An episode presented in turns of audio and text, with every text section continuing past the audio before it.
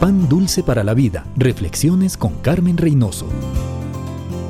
Mis hijos, esto decimos muy orgullosas. ¿Se ha puesto a pensar que sus hijos no son suyos? Sus hijos son encargos que Dios ha puesto en su hogar para que usted les cuide, les ame y sobre todo les enseñe la palabra del Señor.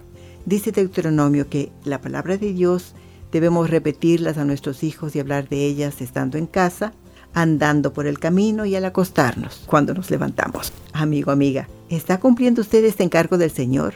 Ahora es el tiempo. Hoy tiene a sus hijos en casa. Hoy le escuchan. Mañana tendrán otros intereses.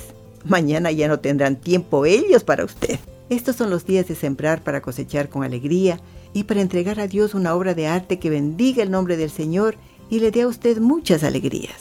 Sus hijos son tesoros preciosos. Hoy están aquí, mañana no sabemos. Hoy déjele saber lo mucho que Jesús le ama y lo que usted les ama también.